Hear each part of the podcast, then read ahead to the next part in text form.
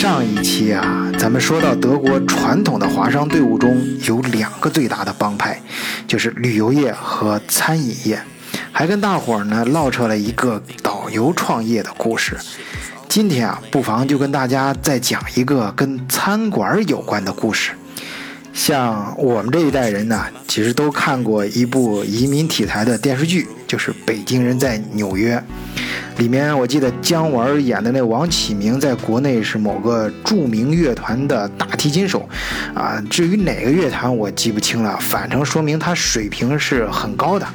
可是到了美国之后呢，为了讨生活，他不得不去刷盘子呀、洗车呀，就干这样的工作。当然啊，在国外做普通的劳动工作呢，一样也可以活得很好，但毕竟和大提琴演奏，哎，还是相差甚远啊。在之前我记不清是哪一年了啊，有一个华人很厉害，在德国自己拍了一部电影，叫《德呃在德国插队的日子》啊，这个名字非常的贴切和形象，以至于我都根本想不起来那内容是什么了，一点都想不起来，但却深深的记住了这个名字。哎，要知道啊，很多同学到国外来都是带着美好的憧憬，哎，就像当年上山下乡去插队一样，啊，纵然你在你原来那环境里再牛啊，本事再大，但到一个新的环境里，哎，也不能怎么样啊，嘿，这就是，好比我们常说的那个虎落平原，龙入浅滩，今天。哎，给大伙儿讲这个故事的女一号，哎，就有点这个意思。为了方便咱们讲述啊，我们就暂且叫她 Q 啊。我第一次见到 Q 的时候是在一次慕尼黑的华人聚会上。哎，她长得漂亮，言谈举止又显得颇有修养。像我们这样常年在德国混的人啊，啊，不管是忙啊还是不忙，不管你这个生活在大城市还是乡村，反正生活都是一样的无聊。哎，突然遇到这么一个有女神气质和光环的人呐，哎，就是稍微啊去八卦一下，哎，这也算是一个不小的娱乐了。啊，就是在我们那时候啊，还用女神这个词儿。好像现在大家都不这么说了 啊，都是说一见啊惊为天人啊，都这么说。好，咱们接着说啊，这一打听啊，才知道 Q 啊在国内是某大学的讲师，他父母也是大学教授，哎，怪不得人家修养那么好呢。不过。她来到德国的身份呢是陪读，哎，就是说她放弃了国内的一切啊，来德国就是为了陪她老公读博士学位。那是早些年的时候啊，还没微信啊。Q 啊，刚到德国的时候，主要就是陪老公。后来啊，倒是她老公越来越没时间陪她了。德国读博士啊，说来是三年啊，但一般没个五六年是根本读不下来的，尤其是像机械制造这种德国的王牌专业，啊，嗯，所以啊，这她老公就压力非常大嘛。其实啊，这个也倒 OK 了。本来就是来陪读嘛，那是早都有思想准备了，啊，于是呢，她刚开始就学会自己逛逛街、买菜啊、做饭，然后等老公回家，哎。那是早些年的时候，还没有微信这东西啊，他就自己建了一个 QQ 空间，哎，这个东方美女啊，配合上这欧洲的西方啊这种古典的建筑和风景，哎，东西结合这种，啊，这种组合拍出来的照片啊，还别有风味而且是。这 Q 啊，你想他是国内大学讲师嘛，人家从小书香门第，所以语言文字也非常漂亮。他总是在这样的一个很别致的照片下面呢，再加上一段精美的文字，哎，所以不知道吸引了多少粉丝。哎，还记得在他的文字里面啊，把慕尼黑，哎，这个城市啊，这。本来这是一个文化底蕴非常深厚的城市，不知道中国人怎么翻译的啊？就这么可能音译直接翻过来啊，慕尼黑啊，好像听着很很严肃，就是，给人感觉是呃像集中营那种感觉一样。哎，我们的这个女神范儿的 Q 呢，在他的文字里面称慕尼黑叫慕城。哎，你像那个慕字儿，哎，中国古代就这种慕容复啊，什么慕容家族、木村呢，哎，这这他称慕城，哎，这感觉这个文艺范儿一下就出来了。就通过这一个小小的称呼啊，你可想，哎，他在自己那个 QQ 空间的小天地里面，哎，是如何的享受着他那份哎独自的自由啊，同时也展示着他令人羡慕的才华。可惜啊，那时候还没有像现在这几年自媒体这个概念啊，他这个对粉丝多少也不怎么感冒啊。呃，当然 Q 他自己呢也不屑于把他自己这些文艺上的一些就是艺术上的追求吧，跟商业扯上关系。这种自娱自乐的呃这种小生活呢也挺好，哎，这是德国特色啊。到德国的同志们都可以呃很很就是。相对于国内来说啊，比较容易的营造出自己喜欢的这样一个小世界、小范围，啊，甚至于社交圈啊。但是，哎，这俩人呢，很快就发现，嘿，什么事儿呢？钱不够花了。这老公啊是名校的尖子生，他出国拿的是国家奖学金，每月到手人民币虽然能有小一万啊，按说这也不少了，相当于国内一个小白领了，但是还在慕尼黑这地方根本就不够花呀。别说是维系国内大学老师这种小资的生活范儿了啊，就算弄个小情调什么的，也是捉襟见肘。你比如说啊，去吃个烛光晚餐，哎，你你总得买瓶像样的红酒吧，然后配个牛排啊，还有这个相应的餐具啊，烛光呃蜡烛呃鲜花鲜花啊，这很重要啊啊等等啊，这这些东西，这算下来啊，就算你在家里自己做着这样子吃。哎，那林林总总的下来，他也得要三四十欧，三四十欧元吧。还有，你住在慕尼黑，那去阿尔卑斯山滑个雪，这不算过分吧？因为慕尼黑它就在，其实就是在呃阿尔卑斯山北路的山坡上嘛。呃，大体上来看啊，所以很近啊。但是，一套。装备啊，你就再简陋，它也得一百多欧元呐。那两个人就是 double 啊，那是翻翻翻了这价格。而且你像他们俩想过二十世界吧，你也不可能呃去住，说不是说不可能啊，你至少你住学生宿舍不方便吧？啊，可也有那种就是学就是很少啊，就是供供家庭住的那种宿舍，那很少很少，他们都申请不上啊。那那两个人就是干脆在外面租房子吧，租房子住啊。但是在慕尼黑生活过的。朋友都知道，呃，你要一个月收入只有一千或者一千多点儿啊，这这个数的话，欧元啊，啊，你你每个月就是两个人住的这房间，你交完房租，基本上也就剩不了啥了。当然啊，这两人在国内啊还是有一点积蓄的嘛，出国前也有这方面的准备。但是，一想两个小年轻，他能存多少钱呢？出来没多长时间，哎，就撑不下去了。很可惜啊，那是。一零年以前啊，没赶上这全民做代购的好时候，呃，找他他他得找个其他营生啊，找来找去呢，就只能找到中餐馆去跑堂了。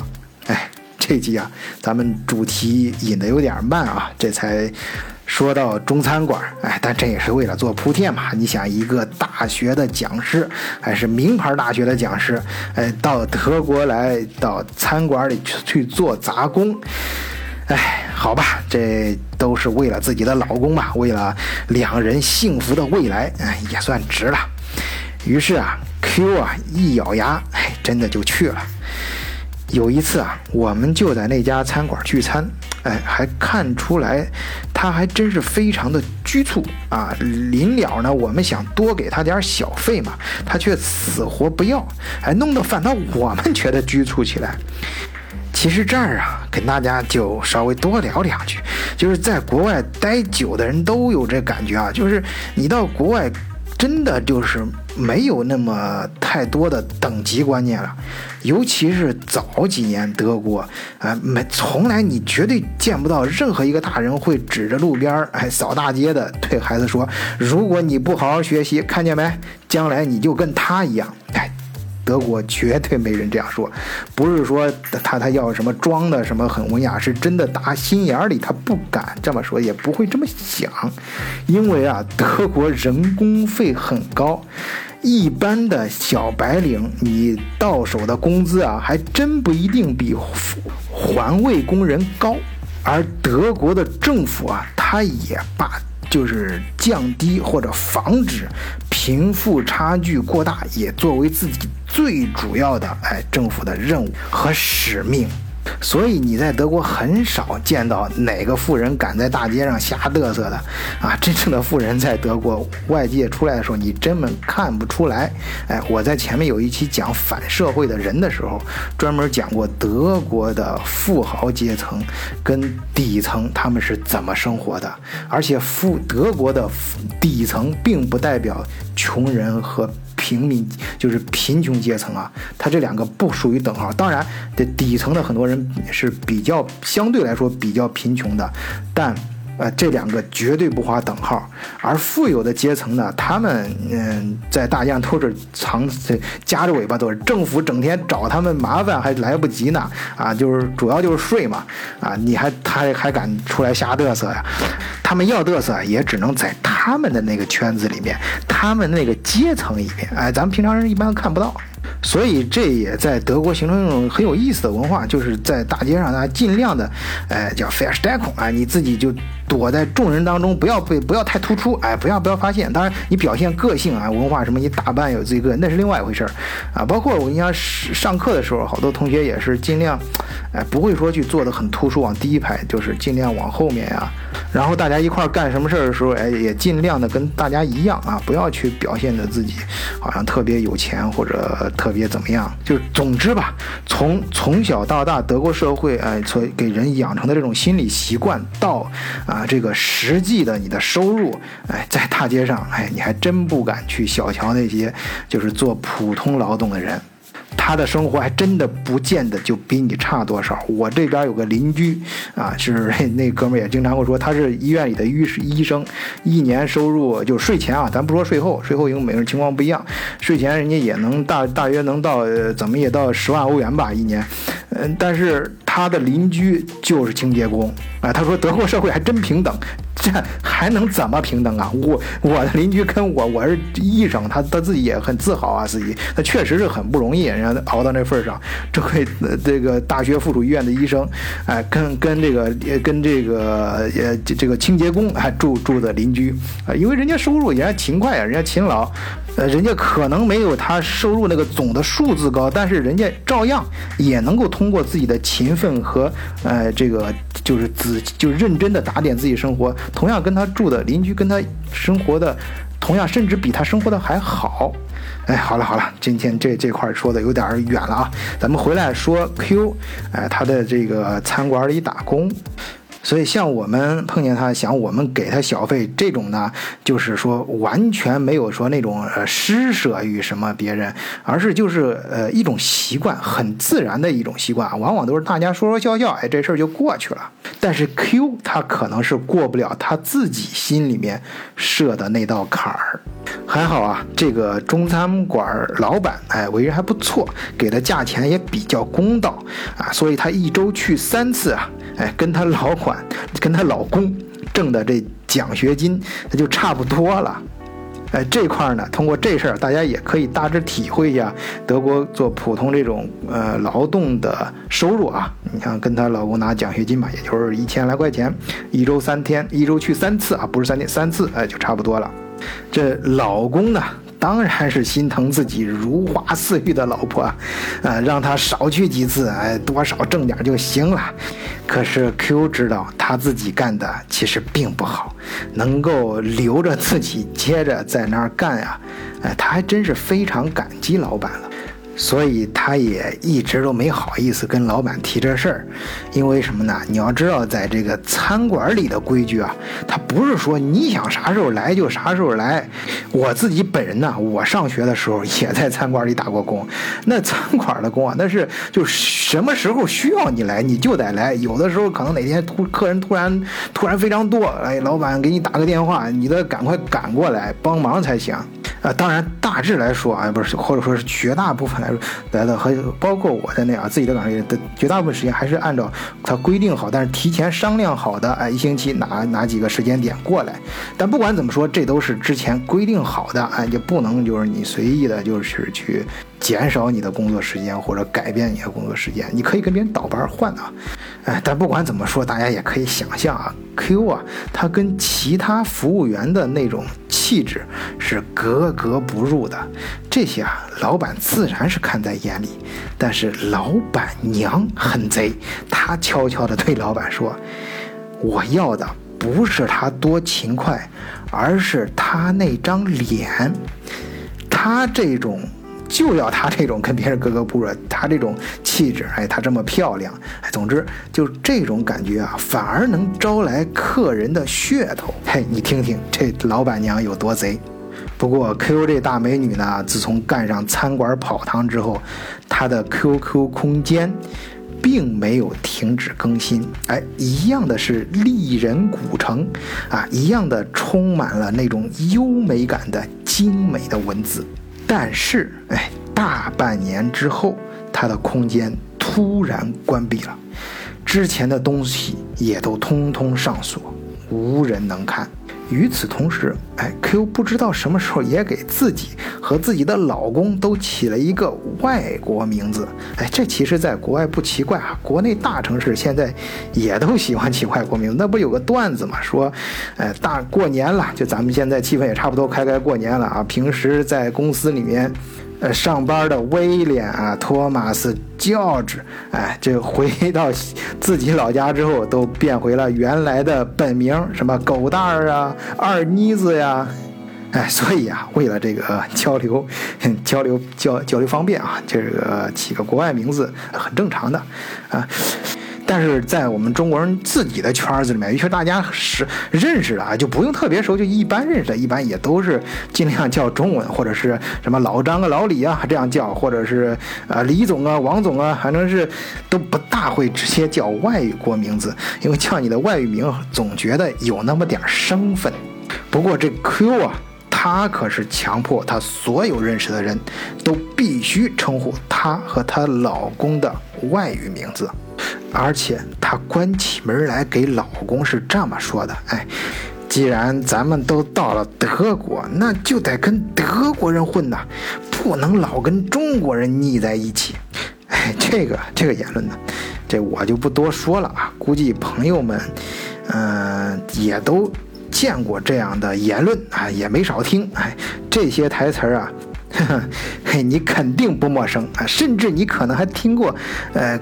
更哎，在中间哎夹杂着那些刺耳、更刺耳的那些有损中国人形象的话啊，比如什么什么嗯的这这个这个咱们国人为什么有有这样那样的恶习啊？这个这个这个又是哪哪哪种哪种行为让人不堪入目啊？搞得就作为中国人就你到外国之后看见之后就想呃找个地缝钻进去，哎这些言论呢，哎我还真不能说他错。你要知道啊，真正在国外混过的人，谁都不敢保证自己心里没有这方面的抱怨。所以咱要正确理解这事儿啊，这也绝对不是说你吃饱了骂娘啊。我常常看到不少的海外华人，就因为这方面所谓的不当言论，被国内的愤青啊当成活靶子去打。骂的是狗血喷头，哎，我真觉得没这必要啊，真没这必要。你要知道，这些抱怨其实就像是在自己家人，咱关起门自己家人抱怨自己家，想让自己家变得更好一样，哎，都是一个很好的出发点。哎，说到这儿，我突然想起来，群里面有一个朋友，有一个听友说了一句话，很简单，寥寥的几个字，但我说的觉得说的非常到位啊，就是说。对于咱们作为一个普通老百姓来说呀，你在不违法的前提下，把自己的生活给打理好了，你日子过好，这就是爱国。哎，今天扯的确实有点远啊，咱们回来接着说 Q。哎，她就是这么就一直跟她老公说，哎，就是说，哎，既然你像咱们都受了这么多苦，你学成之后啊，一定要进德国顶级的大公司，哎，你就努力搁着劲儿的拼，拼到天花板之后，往中国跨国大公司里一跳，哎，这怎么不也是一个副总级别吧？哎，他这话说的没错啊！这在德国奋斗的华人，你要听到这段话，你好好思量思量。他这可是一个快速通道啊！你想，你要在国内从底层混到副总，那是多难。但是你要是通过国外的大公司，哎，这么镀金一下，然后就像一把啊隐形的这个梯子，哎，你一下就爬上去了。当然，哎，你这跳的时候一定要找准时机，恰到好处的跳。哎，中间可能或许还需要一些猎头的帮忙。哎呀，这老公一听，茅塞顿开呀，这自然是把 Q 夸得一塌糊涂。反正自己心爱的老婆说话，那说什么都是对的。这年头，颜值即正义。当然，哎，这是开玩笑啊。哎，这但是在老公在她老公心里面，自己却开始犯嘀咕了。你要知道，混德国圈子，这可能这不是语言行不行的问题，而是你要就怎么说呢？要让德国人真正的接接受你啊，哎，让你进入他们那个圈子，给他融为一体去欢乐的话，嘿，你你可能要把你原来那些三观通通被打碎了，而且还要强迫自己听懂他们那些生硬的笑话。哎，我不知道有在这儿。生活的中国朋友有德语特别好的啊，那种你就是你你你确信你听懂了德国人讲的那笑话是什么内容，但是你真觉得一点都不好笑。哎，尤其尴尬的是，你会发现旁边的这德国人都笑得前仰后合，哎，都笑得不行了。哎，这个时候你要混圈子，你就得装着，哎，也很好笑，强迫自己笑，而且还要强迫吃可怕的德国菜。不过呀，这些她老公心里自己想想就得了。这女神降旨，岂有不尊之理啊？从那时起，哎这华人聚会，他们还真就没再去过。呃，慢慢的，我观察到啊，我们能跟 Q，嗨，这位我们华人圈里的大美女，唯一一次接触的机会，哎，就是在中餐馆里她打工的时候。哎，她还是那样，一直都显得和周围人格格不入。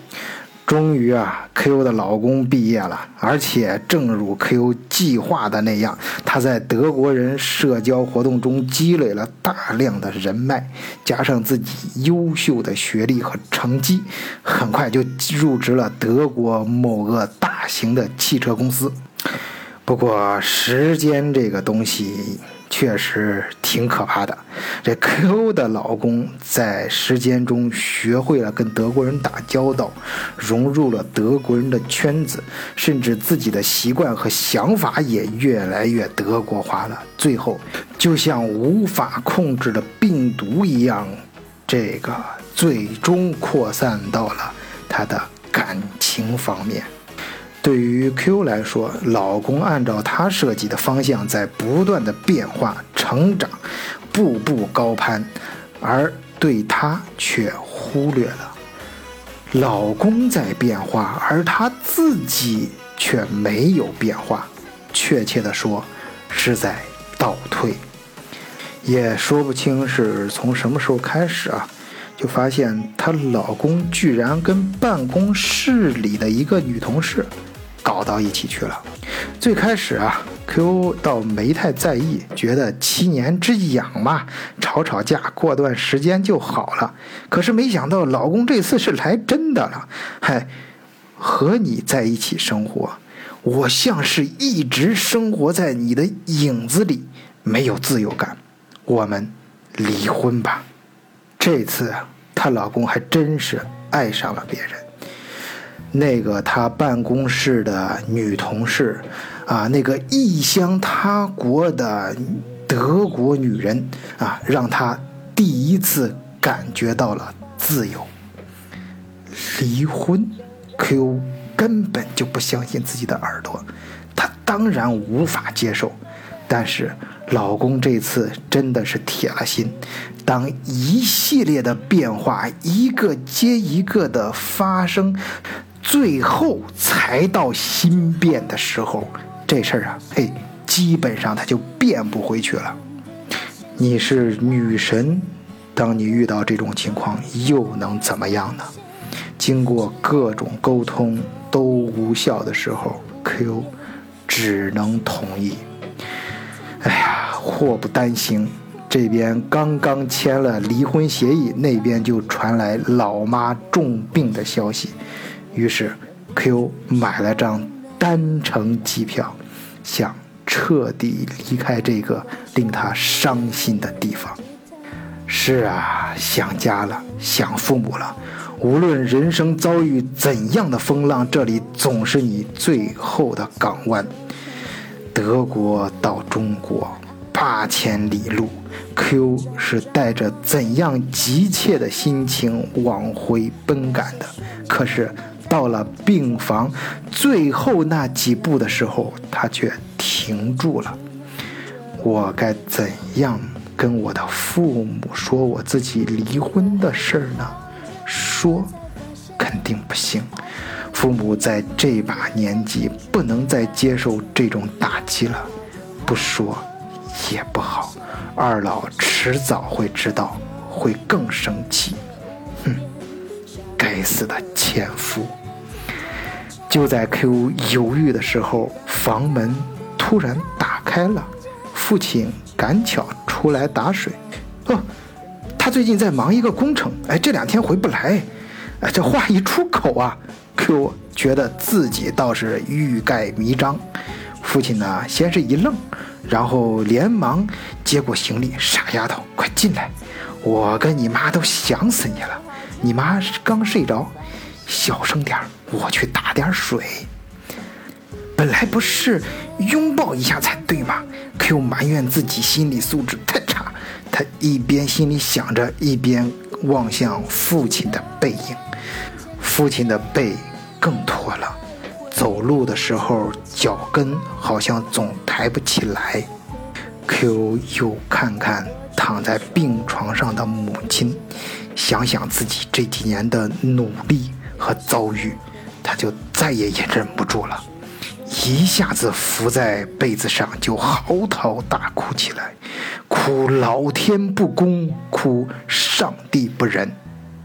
妮子，哭啥呢？有这么伤心吗？我还没死呢。原来呀，是 Q 的母亲突然醒了，不知道闺女这哭的是哪一出啊？哎，不过这 Q 啊，这他没久等，就一看老妈醒了，二话不说上去就紧紧的抱住老妈。哎呀，我就是。太想你了。这时，老爸打水回来了，嘿，一边念叨：“我电话里是说病重，我可没说病危。我大老远都听到你这边的哭声，把我真给吓了一大跳。”嘿，老爸说着呀，给女儿一边倒茶，一边唠叨：“哎，其实……”也没啥大不了的，都是教师的职业病，什么咽喉炎呐，腿部静脉曲张，啊，这个颈椎颈椎病啊，颈椎不好，哎，弄不好，再过两年，这还会有神经衰弱呢。乌鸦嘴，你才神经衰弱呢！老马生气的瞪了一眼这老头子，可那边的老爸却狡猾的笑了一下，哎，接着说。主要是啊，这几年空气污染越来越严重了，哎，这就是他老爸指的，就是可能当时还没意识到啊，那几年其实就是现在咱们说的雾霾，所以你老妈这病情就恶化了，不是？我说闺女啊，听说欧洲那边环境可是不错呀，说着。哎，老爸就把他沏的这杯茶呀给 Q 递了过来，像是在贿赂一样。这老爸的沏茶手艺啊还是那么好，杯子捧在手里面，热到刚刚可以接受的地步，茶香缕缕，淡到可以刚好飘到鼻尖的程度。Q 呆呆地看着茶杯，他当然知道老爸这话外之话是什么意思。他盯着茶杯愣了半晌，心里的煎熬可想而知。不过到了最后，他还是突然抬起头来，一字一顿地说道：“爸妈，明年冬天去德国过。”在 Q 的意识里根本就没有“偶然”这两个字，但这一次。他也不知道是什么原因，内心突然就觉得想要获得自由。这该死的前夫，他说的是他妈对的，我们应该给彼此自由。现在他是自由了，而我还没有。我的自由就是回到德国，找回属于我自己的尊严。于是。母亲出院后，Q 又买了一张单程机票，飞回了德国。有时候啊，自由不是一种放任，而是一种追求。我要回到那个地方，拿回本该属于我的东西。回到德国啊，还是原来那家餐馆，啊，还是自己之前鄙视的餐馆跑堂工作，但态度却完全不同。他主动的跟客人大方的聊天，只要他跟你聊过一次，无论隔了多久，你再去那家餐馆的时候，他总能马上准确的叫出什么李总啊、张教授啊，或者你第一次跟他聊天时留下的那个称呼方式。同时，Q 又利用业余时间疯狂的学德语。他能让每一个来餐馆吃过饭的外国人都能记住他。这事情啊，说来也巧了，餐馆的老板娘啊，可是受够了这个绑人的餐馆生意。哎，她为了追求她自己的自由，跟着一个德国人跑了。老板是个老实巴交的人，他倒是不嫌弃餐馆的生意，但是。经营上可就差了很多，生意一天不如一天。开始他只是可怜 Q，暂时收留他，可是没想到啊，这 Q 回来之后，在这个关头反倒是帮他了一把。不断的鼓励老板坚持下去，而且在这个 Q 的努力下。餐馆的生意居然开始好转起来，于是啊，Q 很快开始成为整个领班，啊，收入也在节节攀升。老板不知道怎么感谢他，想让他全面负责整个餐馆的经营，而且还给他股份，啊，让自己呢能够专心做菜。但是 Q 却有他自己的想法，他建议老板把餐馆卖掉。啥？这眼瞅着餐馆的生意越来越好，这不摇钱树吗？怎么能把它卖掉？你是疯了吗？这餐馆老板呢？他不知道这 Q 人家可是大学讲师，这心胸啊，这脑子这思路啊，还有整个格局自然要大很多。他呀。要让老板把这餐馆卖掉，用这些钱呢去做新的投资，而且这新的投资不是要在德国的大城市，哎，而是在周边风景好的这种小镇，哎，这是什么意思呢？哎，可这个听友你先别着急，听我慢慢给你往后说啊，就是。嗯，先说这两个人，这老板吧，为人比较厚道，挺老实。他就知道这 Q 啊，确实是谈吐不凡，有来头。哎，人家又是受过高深的教育，哎，他也就挺挺实诚一个人，就听人家 Q 安排，哎，真的就按 Q 这样去做了。哎，于是呢，两人把这个餐馆卖掉，拿着这钱呢，就去找新地方。按 Q 说的。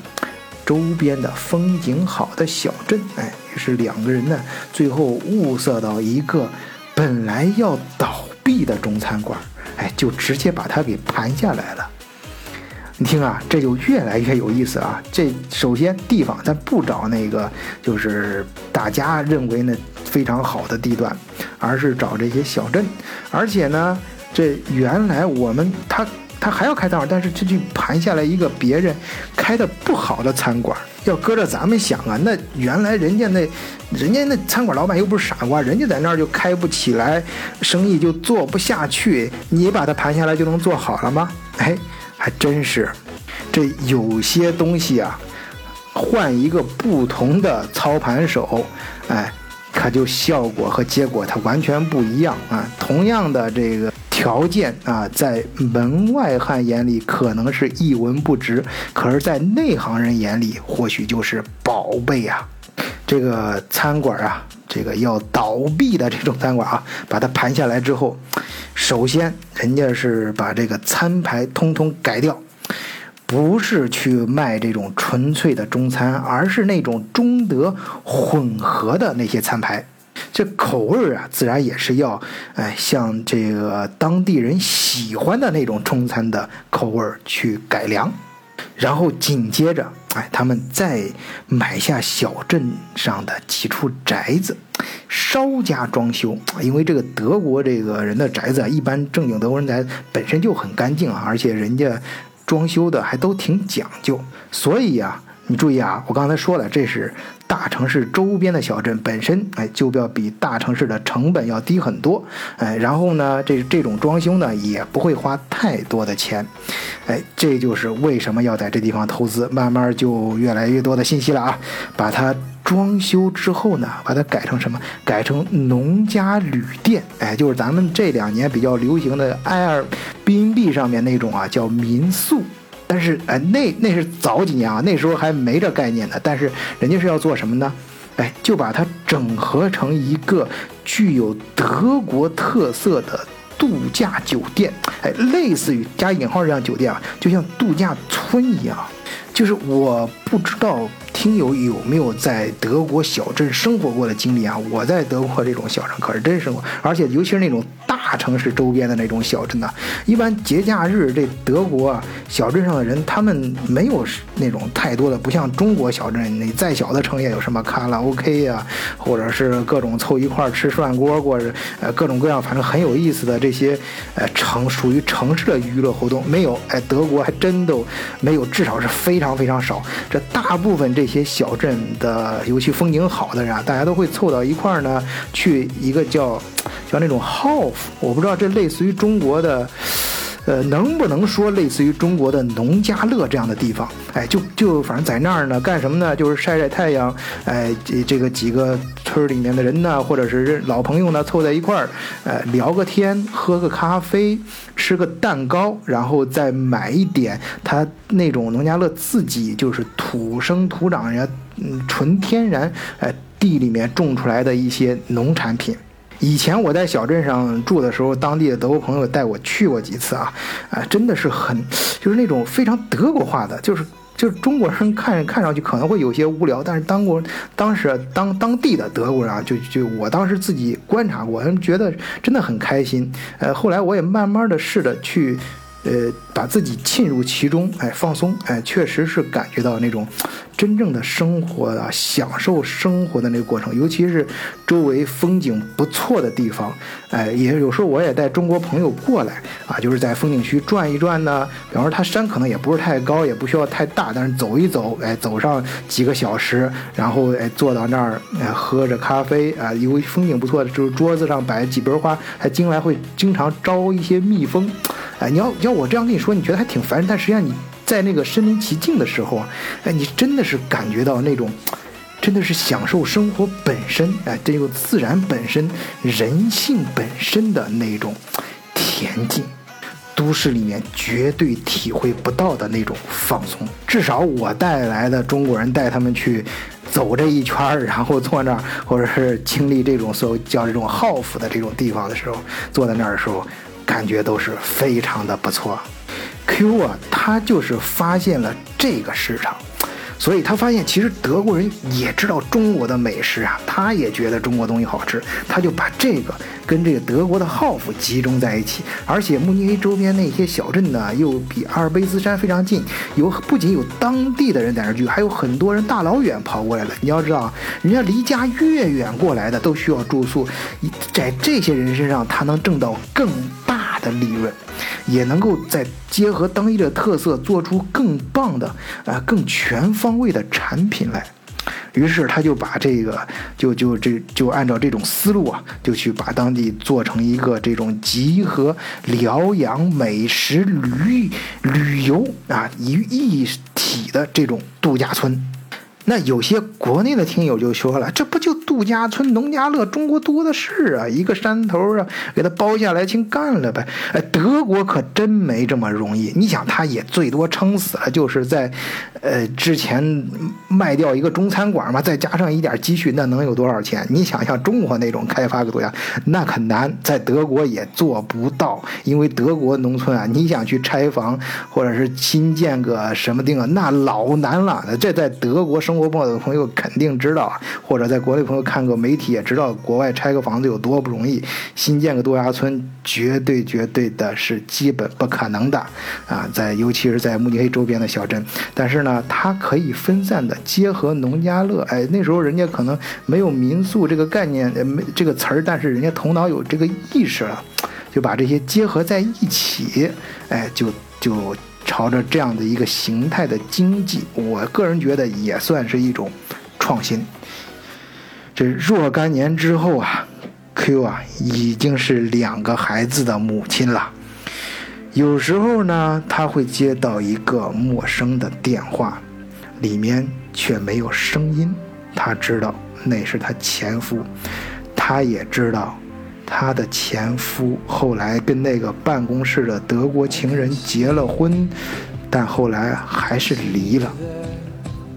前夫欲言又止，或是在无声的流泪，但他并没有挂电话。他并不是说对前夫还有什么意思，他只是呢。静静地听着对方没有发出来的这些话，或是一些细琐的声音。有时候呢，他也会大方地跟他前夫聊两句，安慰安慰嘛。因为啊，Q 通过这些年的生活，让他理解了一个词：什么叫自由？自由呢？最初你可能觉得就是放手。松开你原来一直非常在意、觉得必须要牢牢抓住的东西。有时候呢，自由就像他上面从中国飞回德国那样，去寻找、去追求、去通过自己的努力拿回本属于自己的东西。但到后来，他意识到。真正的自由，其实更多的时候就是那种人性自然而然的流露。任何刻意和自然而然之间的差距，或许就是自由的代价。